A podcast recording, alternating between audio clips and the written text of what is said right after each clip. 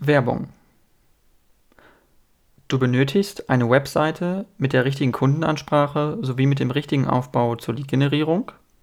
Du hast vor, eine App zu entwickeln und keine Ahnung, was dich erwartet. Du willst ein Startup gründen und brauchst dafür von Anfang an den richtigen Technologie- und Marketingpartner.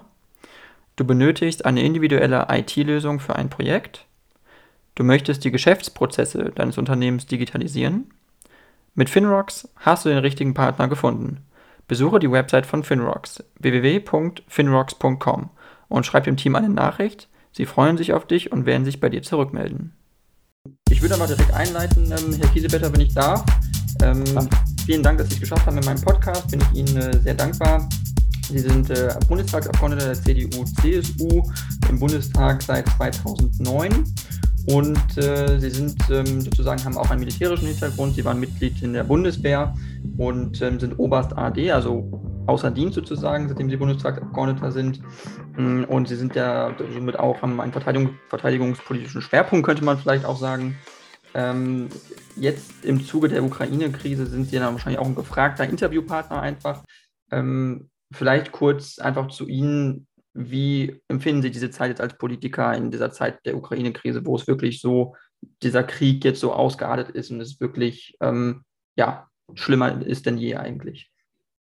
Ich habe mich von Jugend an immer für Außenpolitik interessiert, weil familiär mein Vater geflohen ist, meine Mutter Vertriebene, als Kinder natürlich.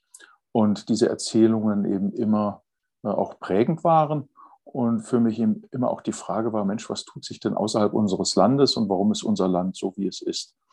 Und diese Zeit jetzt, äh, da sehen wir eben, dass wir uns ein Bild von der Welt gemalt haben, das schön ist, nicht an jeder Stelle äh, rosig, an mancher Stelle auch rostig. Aber wir müssen jetzt leider feststellen, dass es tatsächlich Akteure auf der Welt gibt, die sich nicht an Recht und Gesetz halten, obwohl sie das am Verhandlungstisch behaupten. Und Putin ist ein Meister dieses Fachs, der seit 2007 durch den Cyberangriff auf Estland, dann den Krieg mit Georgien, dann 2014 der Krieg mit der Ukraine, eigentlich nie auf Verhandlungen eingegangen ist. Er hat Verhandlungen immer genutzt, um seine Position zu vertreten, aber nicht seine Position zu ändern. Und eine seiner Positionen ist eben, dass die Ukraine kein Existenzrecht hat, wie auch frühere Sowjetrepubliken wie das Baltikum oder auch Moldau, Georgien. Und das macht mir große Sorgen. Und ich blicke halt eher mit dem Blick der Diplomatie oder mit der diplomatischen Brille auf das Ganze und erkenne eben, äh, dass Diplomatie auch dann äh, auf Glaubwürdigkeit achten muss, wenn sie unter Druck gerät. Und dies geschieht eben im Moment durch harte Verhandlungen, die aber von Putin nicht angenommen werden und durch, sagen wir mal, Smart Power, also auch durch den Einsatz von Militär, der die Soft Power eher Diplomatie unterstützen muss. Also insofern eine Rückkehr des Militärischen äh, unerwartet und für uns auch nicht ins Weltbild passend. Mhm. Okay, und ähm, Sie fordern ja auch als Politiker ähm, der CDU, CSU eben auch ähm, die weitere Unterstützung der Ukraine, unter anderem auch die Lieferung von schweren Waffen. Ähm, Sie sagen auch, dass Sie ähm, es für wirklich wichtig erhalten, äh, erachten, dass ähm, Panzer zum Beispiel auch geliefert werden äh, von der Bundesrepublik Deutschland. Das ist ja ein sehr kontroverses Thema. Können Sie vielleicht kurz erklären, einfach, warum das überhaupt so kontrovers ist? Also, weil für manche Leute ist es ja nicht nachvollziehbar, warum man zwischen, warum jetzt eine Panzerhaubitze, Artillerie oder Munition äh, was anderes ist als ein Panzer, den man dahin liefert. Warum, warum gibt es da so eine Unterscheidung überhaupt in dem Thema? Also das ist mir viel zu eng. Äh, für mich steht außer Frage, dass die Ukraine ein Existenzrecht hat. Die Ukraine hat 1994 ihre Nuklearwaffen abgegeben. Sie war die drittstärkste Nuklearmacht der Welt, weil eben die Sowjetunion auf dem Boden der Ukraine einen Großteil ihrer Nuklearwaffen stationiert hat. Die Ukraine wollte damit nichts zu tun haben und hat diese Waffen abgegeben und dafür Sicherheitsgarantien verlangt. Die Sicherheitsgarantien wurden gegeben von Russland, Großbritannien und den USA. Russland hat die Sicherheitsgarantien zerstört und äh, die USA und Großbritannien liefern zwar Waffen, aber natürlich keine Soldaten, weil sie Angst vor der nuklearen Abschreckung Russlands haben. Also wir sehen, ein Land, das keine Nuklearwaffen haben wollte, ist jetzt betrogen, hat keine Chance, seine Souveränität zu bewahren, braucht Hilfe. Die Hilfe über Diplomatie ist schiefgegangen. Bereits 2014 zwei Millionen Vertriebene, 40.000 Verletzte, 15.000 Tote. Jetzt haben wir 12,5 Millionen Vertriebene zusätzlich, 12,5 Millionen. Wir haben viele 10.000 Tote. Wir wissen nichts über die Zahl der Verletzten. Es ist ganz fürchterlich. Und da jetzt zu sagen, wir liefern nichts, weil es den Krieg verlängern würde, würde jedem Land der Welt zeigen, schaut mal, der sogenannte Freie Westen, der unterstützt keine Länder, die zum Freien Westen gehören wollen. Im Gegenteil, die haben die Aufnahme der Ukraine in die NATO und die EU verhindert, 2008 und 2014. Und jetzt zerbricht dieses Land und niemand hilft. Und deswegen bin ich der Überzeugung, dass wir die Freiheitsrechte, die die Ukraine hat, die wollen ja nicht Teil Russlands werden, dass wir sie da unterstützen müssen. Und dazu gehört zum Teil eben auch die Unterstützung mit Waffen. In der Anfangszeit war das Nahkampf, da hat man Panzerabwehrwaffen genommen, Flugabwehrwaffen. Jetzt aber ist es ein großer, ausgeweiteter Krieg, weil wir von Anfang an eben nicht mit schweren Waffen unterstützt haben. Und hier helfen nur noch, wie soll ich sagen, die große Injektion. Und das bedeutet die Unterstützung durch schwere Artillerie. Das sind äh, Geschütze, die 30, 40, 50 Kilometer weit mit ihren Waffen schießen können. Die können die russischen Truppen aufhalten. Äh, dazu Panzer muss nicht zwingend sein, aber äh, Schützenpanzer, was keine Panzer sind. Panzer sind, was man unter Leopard versteht zum Beispiel, oder T-72 oder T-80. Das sind äh, schwere, 60 Tonnen schwere Fahrzeuge, die eine Kanone haben, die auf vier Kilometer andere Panzer zerstören kann oder ganze Wohnhäuser. Ähm, mir geht es eher darum, dass die ukrainischen Truppen mit geschützten Fahrzeugen ihre Leute an die Front, an die Kriegslinie senden können und dass sie auch mit diesen Fahrzeugen kämpfen. Wenn dann auch Kampfpanzer dazu kommen, okay. Aber wir sehen eben, archaisches Denken äh, ist zurückgekehrt. Und dazu gehört leider auch die Unterstützung mit Waffen, auch mit schweren. Aber ich wollte eben mal herleiten, warum mir das so wichtig ist. Mhm. Also daraus höre ich so ein bisschen oder kann ich nachvollziehen, dass Sie sagen, äh, Panzer sind an sich gar nicht so kriegsentscheidend am Ende oder, oder eine schwer, ein schwerer Panzer nach Ihrer Beschreibung 60 Tonnen, äh, der würde nicht dazu führen, dass der Krieg jetzt wirklich am Ende zu einer Besserung für die Situation der Ukraine führt, sondern dass es einfach es ähm, äh, vielleicht so ein bisschen auch historisches Denken ist, dass man, dass man einen Kampfpanzer bräuchte. Also, weil äh, ich bin kein militärischer Experte und ich glaube, viele Leute, die sich äh, diesen Podcast anhören oder Zeitungen lesen, die wissen das auch nicht so einzuschätzen. Also inwiefern ist denn so ein Panzer dann überhaupt, weil er so in der Debatte in Deutschland so extrem polarisiert, dieses, dieses Thema, ja. ein Kampfpanzer, ähm, ist ja. er dann am Ende wirklich so entscheidend für einen Kriegsausgang? Das ist die Frage. Ja, es kommt auf die Menge an, genau, Herr Fredeboll. Es kommt auf die Menge an. Also die Ukraine bedarf einiger hundert Kampfpanzer und Schützenpanzer, braucht ähm, etliche Dutzend Artilleriegeschütze. Also da kommt es auf große Mengen an. Und was mich an der Debatte in Deutschland so stört, ist, dass gesagt wird, die Ukrainer könnten mit unserem komplizierten modernen Waffensystem gar nicht umgehen.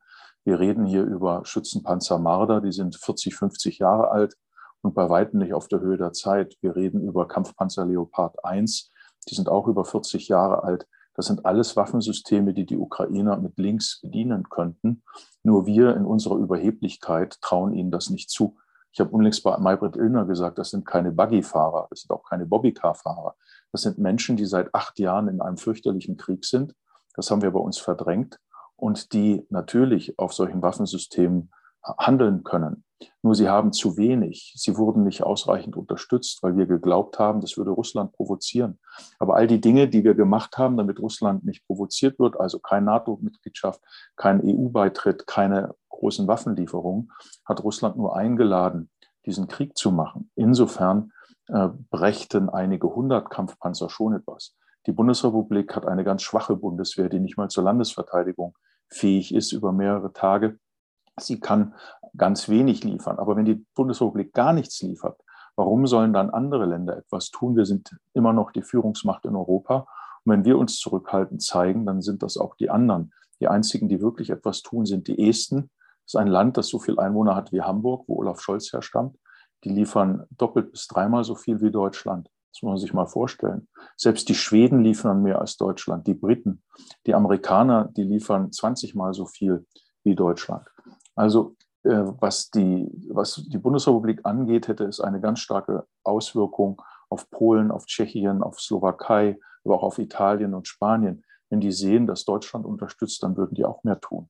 Aber so versteckt sich alles hinter Deutschland Und im Grunde genommen glauben wir, wenn wir die Ukraine nicht unterstützen, dass wir hinterher friedlich mit Russland zusammenleben. Wer will denn mit einem Kriegsverbrecher Putin noch an einem Tisch sitzen? Putin hat als nächstes Kriegsziel den Fall von Moldau ausgerufen. Also es geht für Russland weiter. Und wir müssen erkennen, dass wir belogen und beschwindelt wurden, dass wir ein falsches Russlandbild hatten. Und da helfen Waffen, aber auch die Bereitschaft zum Verhandeln. Vielleicht noch ein Gedanke. Die Ukraine hat schon äh, in den letzten Wochen auf ganz viel verzichtet. Sie sind bereit, auf die Krim zu verzichten, obwohl sie zur Ukraine gehört. Sie sind bereit, auf Donetsk und Luhansk zu verzichten, obwohl es zur Ukraine gehört. Und sie sind bereit zu verzichten, Mitglied der NATO zu werden. Und immer noch geht der Krieg weiter und immer noch lenkt Putin nicht ein. Putin sagt, die Ukraine hat kein Existenzrecht und das Nachfolgewesen, was dann dort existieren soll, darf den Namen Ukraine nicht im Namen tragen. Also hier geht es um die Vernichtung. Und wenn wir da nicht vorbeugen, dann sind als nächstes die Moldauer dran und dann die Balten und irgendwann auch wir. Okay, das war mir nicht bewusst. Er hat gesagt, die Ukraine darf nicht mehr Ukraine genannt werden. Das ist sozusagen die, die, die Bedeutung dahinter. Ähm, daraus kann man wirklich hören und sehen, Putin will die Ukraine zerstören, so wie Sie es sagen.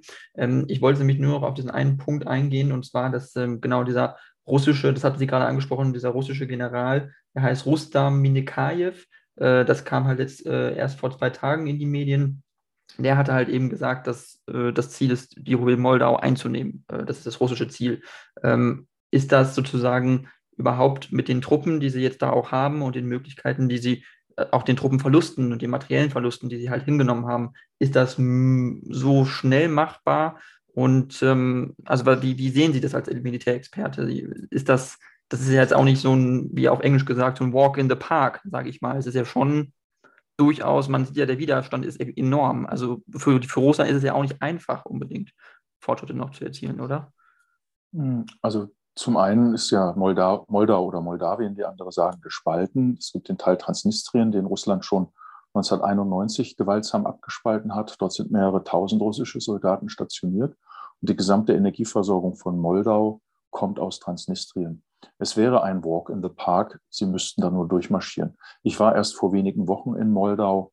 Das ist das ärmste Land auf europäischem Boden.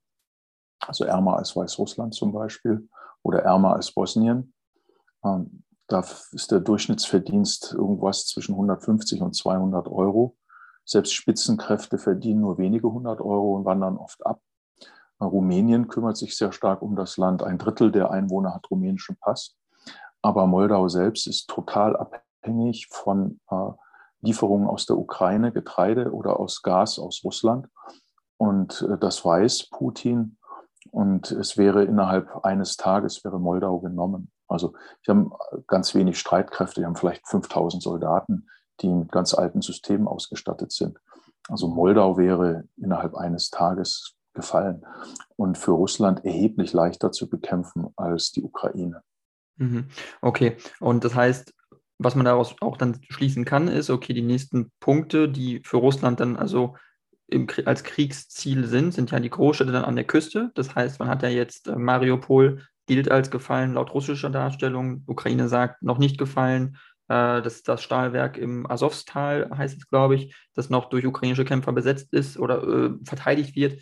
Ähm, dann hat man eben die Krim natürlich, aber dann hat man eben noch andere Großstädte an der Küste und unter anderem Odessa. Odessa ist ja eine der größten Städte in der Ukraine. Ähm, genau. wie, wie, wie ist das so mit ähm, dem, was dann noch kommt? Ist, also Sie sehen es als realistisch an, dass, dass Russland da wirklich angreifen wird und diese Stadt belagern wird und, und ähm, versuchen wird, sie einzunehmen und den gesamten Küstenstreifen eigentlich zu kontrollieren. Das ist das, das, Kriegsziel. Ja. Das äh, Kriegsziel, das ein nachgeordnetes Kriegsziel, das Hauptkriegsziel ist die Einverleibung der Ukraine in russisches Territorium.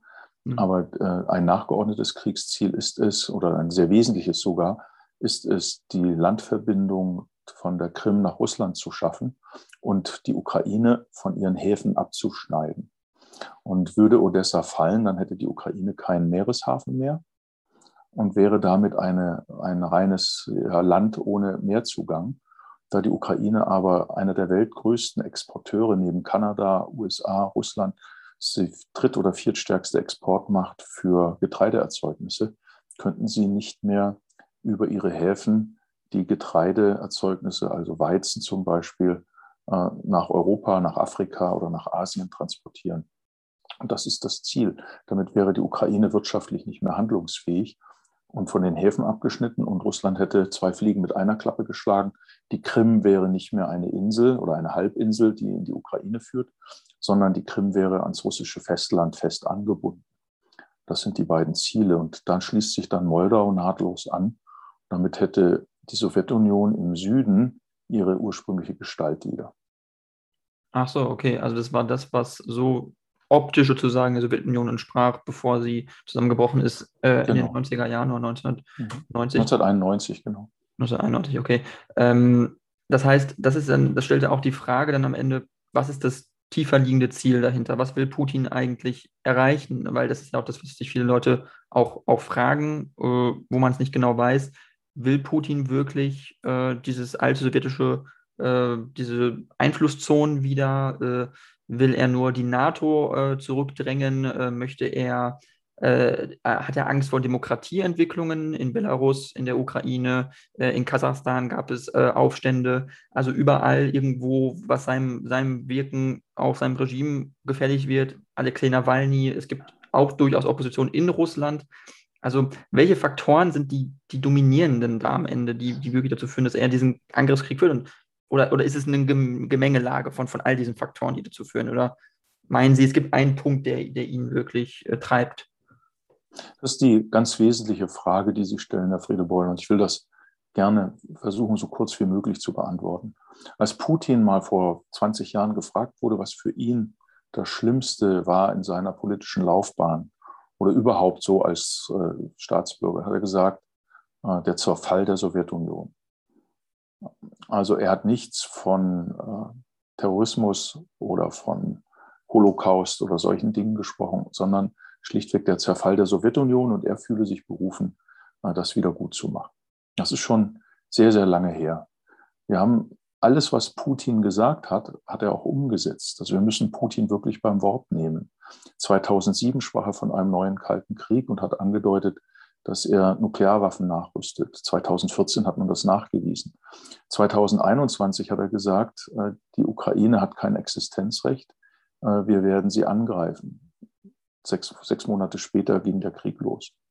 Also äh, man muss ihn beim Wort nehmen und genauso wie er im Februar diesen Jahres gesagt hat, dass frühere Sowjetrepubliken kein Existenzrecht hätten und schon gar nicht Mitglied der NATO sein dürften, Baltikum, ähm, äh, wissen wir jetzt, wie er da tickt. Und der Hinweis auf Moldau, das macht ja kein General ähm, äh, unabgestimmt. Was ist äh, die eigentliche Ursache? Die Angst vor Demokratie, der Vielvölkerstaat Sowjetunion ist ja nicht zusammengehalten worden durch demokratische Partizipation, durch Mitbestimmung, sondern durch eine sehr rigorose äh, Polizei, einen sehr rigorosen äh, Staatssicherheitsdienst und äh, durch äh, das Militär. Das Zweite, die Freiheitsbewegungen, die er ja erlebt hat in Kasachstan, innerhalb von drei Tagen niedergeschlagen, oder in Weißrussland in den letzten zwei Jahren waren für ihn ein Warnzeichen. Gerade in Weißrussland gingen jedes Wochenende 50, 60.000 Menschen auf die Straße, teilweise 200.000. Und im Extremfall wurden 30.000, 40.000 Menschen am Wochenende festgehalten und inhaftiert. Das hat er sich ein paar Monate angeschaut, dann äh, die Weißrussland aufgefordert, die Verfassung zu ändern Weißrussland hat jetzt eine Verfassung, wo sie Atommacht werden können. Sie waren vorher atomwaffenfreier Staat laut Verfassung. Das hat er geändert. Und er hat dem Lukaschenko Amtszeit auf Lebenszeit ermöglicht, also ihn auch zum abhängigen Diktator gemacht. Ähm, Im eigenen Land, als die Nawalny-Proteste waren, wurden auch jedes Wochenende zwischen 15.000 und 20.000 Menschen inhaftiert. Das war im Sommer letzten Jahres. Aber es kommt noch erschwerend etwas dazu. Für Putin war seine Amtsübernahme 99-2000 quasi die Notwendigkeit aufzuräumen, weil unter Jelzin, einem schwer alkoholkranken Menschen, äh, sehr viele Menschen sich innerhalb Russlands bereichert haben, nicht legitim, sondern durch ja, Korruption, aber auch durch organisierte Kriminalität und auch durch bestimmte äh, Erpressungen und auch Morde. Und als er dann das übernommen hat, das Land, hat er sich sehr genau seine Getreuen ausgesucht, hat die extrem reich gemacht und damit eine Machtbasis aufgebaut, die für ihn unerschütterlich ist. Er ist noch bis 2035 im Amt.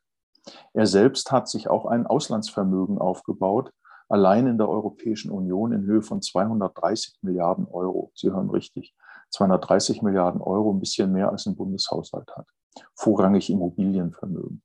Ihm ging es darum, Russland als Ressourcenland zu sehen, über das man Deviseneinnahmen generieren kann und über die Deviseneinnahmen die Bevölkerung einigermaßen ruhig halten kann, aber generell die Militärmacht und die Weltraummacht verstärken. Dazu kommt, dass äh, sie die Arbeitszeit in Russland verlängern mussten, weil das Rentensystem durch die Wahnsinnsrüstung nicht mehr ausreicht. Und äh, dort das Rentenalter auf 65 für Männer und auf 60 für Frauen erhöht wurde. Und das entspricht gerade mal der Lebenserwartung der Männer, äh, dass die jetzt in den letzten Jahren von 56 auf 65 gestiegen ist. Das heißt also, der durchschnittliche russische Mann äh, kommt tot ins Rentenalter. Also all dies schafft Unruhe. dazu hat er eine Heimatgarde, Schutzgarde von 300.000 Menschen, äh, die wie ein Spitzelnetz über das Land liegen und bewaffnet sind, unabhängig von Polizei und Militär und hat noch eine persönliche Leibgarde von 3.000, die ihn so abschirmen und schützen, dass jede Friedensbewegung, jede Demokratiebewegung null Chance hat. Inzwischen ist es so, dass Menschen, die demonstrieren, wenn sie einen Zettel hochhalten, 15 Jahre Haft bekommen, wenn sie keinen Zettel hochhalten, sieben Jahre. Und sofort sind die Straßen leer, weil die Menschen Angst haben. Also lange Rede, kurzer Sinn.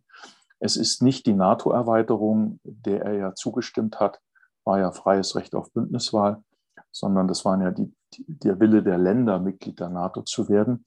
Und zugleich sind, ist das mit Demokratiebewegung einhergegangen. Ihn stört, dass Demokratie und Wohlstand miteinander verknüpft sind. Und er hat Angst, dass wenn er Demokratie hat, und der Wohlstand kommt, aufgeklärt wird, woher denn sein Vermögen kommt, woher denn das Vermögen der Oligarchen kommt, das eben nicht demokratisch legitimiert erarbeitet wurde. Und vor dieser Aufklärung hat er eine Heidenangst, wie auch vor dem Kriegsverbrechertribunal, und deswegen dieses Vorgehen. Und zugleich wissend, dass der Westen auf Diplomatie setzt, den Westen schamlos ausgenutzt, indem jetzt eben diese Kriegsziele verkündet wurden und auch dieses rigorose Vorgehen bis hin zur Vergewaltigung von Frauen und Kindern, zum äh, Erpressen von Schmuck, durch Verbrennen von zivilen Leichen, durch mobile Krematorien. Also alles Dinge, die auch dazu dienen, Spuren zu verwischen. Und ihre Soldaten sind angehalten zu brutalster Gewalt. Also es ist wirklich all das, was man in den schlimmsten Spionage-Thrillern nicht geglaubt hat, all das findet zurzeit statt aus Angst vor Demokratie und Wohlstand. Hm. Okay, also es ist wirklich das, was man Schlimmer kann es eigentlich nicht sein. Schlimmer kann man sich eigentlich nicht vorstellen. Ähm, es, kann was Schlimmeres kommen. Das kann der Einsatz von Massenvernichtungswaffen werden. Und das ist das kann auch, auch passieren. Das, okay, Sie glauben, das ist auch wahrscheinlich oder, oder es kann passieren. Es ist, es ist im Rahmen der Möglichkeiten, sagen wir es mal so. Seit etlichen Wochen üben die russischen Nuklearstreitkräfte und seit zehn Jahren haben alle russischen Übungen einen nuklearen Anteil der geübt wird, aber natürlich nicht mit echten Sprengungen, also mit nuklearen Sprengungen, sondern es wird der Einsatz von taktischen Nuklearwaffen geübt. Wir sind immer so an Raketen gewöhnt, hier Interkontinentalraketen. Die Russen haben etwas, was der Westen längst abgeschafft hat, die NATO abgeschafft hat und auch kein EU-Land hat. Die haben taktische Nuklearwaffen, die mit Artilleriekanonen verschossen werden können oder auch mit äh, Flugzeugbomben verbracht werden können. Nicht sowas, was wir in Büchel haben, sondern viel kleiner, viel wendiger und äh, quasi auch mit dem Ziel, ein Gefecht nuklear dann zu beenden. Das wird geübt und wir müssen mit dem Schlimmsten rechnen, ähm, weil Putin alles tun wird, um die Ukraine zu brechen. Okay. Und Sie glauben auch, Putin möchte die gesamte Ukraine einnehmen und ähm, eigentlich zum Vasallenstaat machen, dass nicht ein Teil der Ukraine äh, vielleicht bestehen bleiben könnte und, und, und Bestand hat und nur der Süden oder der Südosten sozusagen abgetrennt wird und äh, Zentralukraine bleibt bestehen als vielleicht harmloserer ähm, Binnenstaat, der einfach nicht äh, ihm so gefährlich wird mehr, mit der Hauptstadt Kiew vielleicht noch. Glauben Sie, das ist in, in, im Rahmen des, des Möglichen oder ist das was, was nicht? Ich wüsste nicht, wo ihm die Ukraine gefährlich geworden sei. Also auch eine Ukraine äh, mit Donetsk und Luhansk, wie soll sie ihm gefährlich werden? Sie wird ihm dadurch gefährlich, dass sie sich wirtschaftlich weiterentwickelt hätte und ein Beispiel, ein Rollenmodell geworden wäre für Russland, wo die Russen gesagt hätten, so wollen wir auch leben. Das ist der Grund, warum er es zerstört. Und äh, der zweite Aspekt, äh, es wird ein Zerschlagen der gesamten Ukraine geben, dann wird es eine Marionettenregierung geben und eine Exilregierung. Die Exilregierung wird versuchen, den Widerstand zu organisieren. Vermutlich wird die in Polen sitzen. Und dann wird es immer bürgerkriegsähnliche Zustände geben. In das russische Staatsgebiet wird sehr rasch alles, äh, West, äh, alles östlich der Linie Kiew, also quasi die Linie äh, Charkiw, Odessa, die wird sofort russisches Staatsgebiet werden mit sogenannten autonomen Republiken, aber de facto Russland.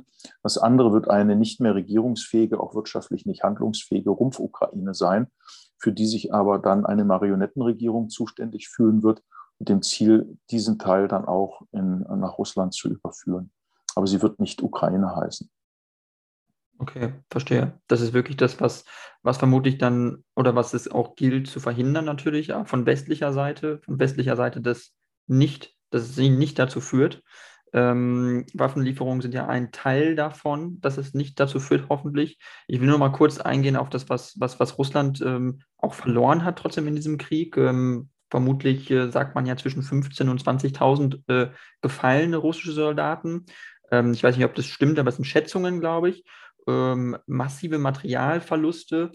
Ähm, das heißt, man sieht auch, Putin ist ja auch in der, also bereit, äh, ohne Kompromisse seine eigenen Leute, seine eigenen russischen Staatsbürger zu opfern für seine Ziele, umbringen zu lassen. Er selber ist ja eigentlich Mörder seines eigenen Volkes, wenn man es mal so beschreiben möchte. Er bringt ja mehr eigene Leute um als irgendein anderer Staat auf der Welt. Er ist ja sozusagen selber verantwortlich für den Exitus. Und vor allem junge Männer, Anfang 20, Berufssoldaten und so. Aber ja. das heißt, es ist ja wirklich, es geht ja wirklich absolut ans, in, an den Kern der Zivilgesellschaft, auch in Russland irgendwo dann irgendwann. Wie weit ist er denn noch überhaupt bereit zu gehen? Wo ist denn der Punkt, wo er sagen müsste, jetzt reicht's? Das ist genug. Mehr, mehr Soldaten können wir nicht opfern. Gibt es da überhaupt eine Linie für ihn? Oder? Also er hat jetzt, Sie haben das sehr gut recherchiert und, und beschrieben. Für ihn ist äh, eindeutig, er muss diesen Krieg gewinnen. Und deswegen ja auch der erbitterte Widerstand der Ukraine, mit der er nicht gerechnet hat. Also er ist auch falsch informiert worden von seinen Nachrichtendiensten, weil er natürlich auch Angst um Schrecken um sich verbreitet. Wer ihm unliebsame Botschaften bringt, der kann sich einen neuen Job suchen. Und somit hat er seine Leute erzogen, gefakte Meldungen vorzulegen. Und jetzt bekommt er eben mit und hat dadurch das Kriegsrecht in Russland ausgerufen und dadurch eben auch die drakonischen Haftstrafen für Proteste. Also auch für, für gewaltlose, friedliche Proteste. Ähm, wir dürfen die Wirkung der vielen, vielen tausend toten Soldaten nicht unterschätzen. Äh, die werden teilweise gar nicht mehr als Leichname nach Russland gebracht, sondern die mobilen Krematorien werden auch zum Verbrennen der eigenen Soldaten verwendet. Also richtig menschenverachtend. Kriegen die Mütter ein Häuflein Asche und können nicht mal mehr Adieu äh, ihren Söhnen sagen. Also was da abgeht, ist, ist so, wie man das aus den 30er, 40er Jahren in der Umorganisation der Sowjetunion in den übelsten Zeiten erlebt und erfahren hat und nachlesen kann. Und dieses Verhalten ist plötzlich alles wieder da. Was da gerade auch aufbricht in der russischen Bevölkerung, ist fürchterlich. Nur, die sind so indoktriniert, dass vom Kriegsbeginn waren 73 Prozent für den Krieg, Jetzt sind es 85 Prozent, unabhängige Umfragen. Das heißt, die russische Bevölkerung steht hinter Putin und sie sieht das als notwendiges Opfer, weil sie glauben, dass die Ukraine ein nationalsozialistischer Staat sei, der entnazifiziert und entmilitarisiert gehöre. Das muss man sich mal vorstellen, auf dem Boden, wo Deutschland für 20 Millionen Opfer gesorgt hat, wo Zelensky, ein Ukrainer mit jüdischen Wurzeln regiert, Nationalsozialismus vorgeworfen. Das ist so verhöhnend auch die Opfer des Nationalsozialismus und ist auch, was die russische Armee angeht, fürchterlich. Nur, sie haben äh, 250.000 aktive Soldaten im Heer. Insgesamt sind sie deutlich stärker mit Luftwaffe und Marine. Aber sie haben jetzt 900.000 Reservisten aktiviert. Es können auch 800.000 sein, also die jetzt einberufen werden. Und langfristig hat Russland die stärkeren Ressourcen als die Ukraine. Äh, nur wenn wir die, der Ukraine nicht helfen, dann gilt international das Recht des Stärkeren. Dann werden wir auch nie mehr die Chance haben, nukleare Abrüstung zu leisten, weil alle Länder der Welt, die Nuklearwaffen anstreben oder haben, wie Nordkorea oder Iran, nie mehr aufgeschlossen sein werden für nukleare Abrüstung. Hm. Das heißt also, die Folgeschäden sind so massiv, wir stehen vor einer völlig neuen Weltordnung. Und Putin, Entschuldigung, Putin beabsichtigt ja auch im engen Schulterschluss mit China eine andere Form der Blockbildung. Wir als demokratische Staaten müssen aufpassen, dass wir unseren Bevölkerungen das Ganze gut erklären. Auch wir haben ja russischsprachige Minderheiten. Wir müssen alles tun, dass der Zusammenhalt der Gesellschaft gewahrt bleibt. Aber unsere Handelsketten, das alles werden wir nur noch innerhalb westlicher Staaten sinnvoll machen können, äh, weil ein China und ein Russland natürlich immer auch politische Forderungen stellen werden oder politische Forderungen nicht akzeptieren werden, wie Menschenrechte in Taiwan, in Hongkong oder bei den Uiguren. Wir werden in den nächsten Jahren Umbrüche erleben, die wir uns bisher nicht vorstellen können. Taiwan wird zu China gehen. In Afrika wird es eine ganz starke Orientierung an China geben, weil China gerade massiv Lebensmittel aufkauft und äh, Getreidevorräte anlegt, um dann, wenn ab nächsten Jahr die Hungersnöte in Afrika beginnen, mit den Staaten enger zusammenzuarbeiten. Wir begreifen gar nicht, dass wir Opfer eines Systemwettbewerbs werden, wo die freie westliche Welt an ihren eigenen Moralvorstellungen zugrunde geht, weil wir nicht in der Lage sind, für diese Moralvorstellungen zu kämpfen. Hm. Sie haben gerade Taiwan angesprochen. Also Sie meinen, dass China es wohl wagen würde, Taiwan anzugreifen, dass es äh, im Rahmen des Möglichen ist, dass es da einen militärischen Konflikt gibt und dass Taiwan militärisch in, nach China eingegliedert wird, sozusagen unter militärischen ja. Zwang eingegliedert wird, dass das passieren könnte. Das halten Sie für realistisch? Halten Sie es, dass das jetzt bald passiert oder, oder also das, das Ziel, das so China, ja genau, was China sich so vorgenommen hat, ist 2047 zum 100. Jubiläum, dass das alles erledigt ist. Wir hören, dass das so um das Jahr 2027 mit Taiwan geschehen soll, weil China dann in der Lage ist, Halbleiter, Taiwan ist ja der Halbleiterproduzent der Welt, Halbleiter in derselben Menge, Güte und Schnelligkeit herzustellen. Äh, Taiwan ist große Mengen, große Güte, extreme Schnelligkeit. Das kann China noch nicht. Und wenn sie technisch so weit sind, dann wird das passieren, weil es zu ihrer Doktrin gehört, 100 Jahre nach der Revolution das Land ähm, ähm, ja, wieder in, in Einheit dazu haben.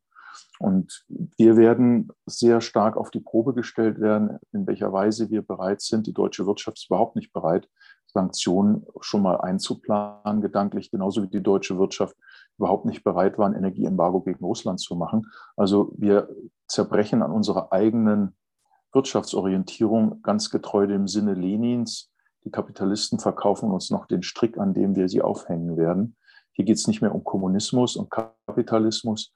Hier geht es um regelbasierte internationale Ordnung auf der Grundlage der Vereinten Nationen oder das Recht des Stärkeren und denken in Einflusszonen, wie es China zunehmend und Russland zurzeit ganz massiv macht.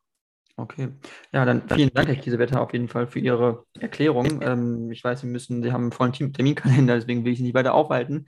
Aber vielen Dank, es war äh, wirklich sehr, sehr äh, äh, aufschlussreich und sehr interessant. Ähm, vielen Dank für die detaillierten ähm, Erklärungen und Einsichten und ähm, ich hoffe, meine Zuhörer haben davon auch profitiert, Zuhörerinnen und Zuhörer. Ich hoffe, ich habe nicht zu lang gesprochen.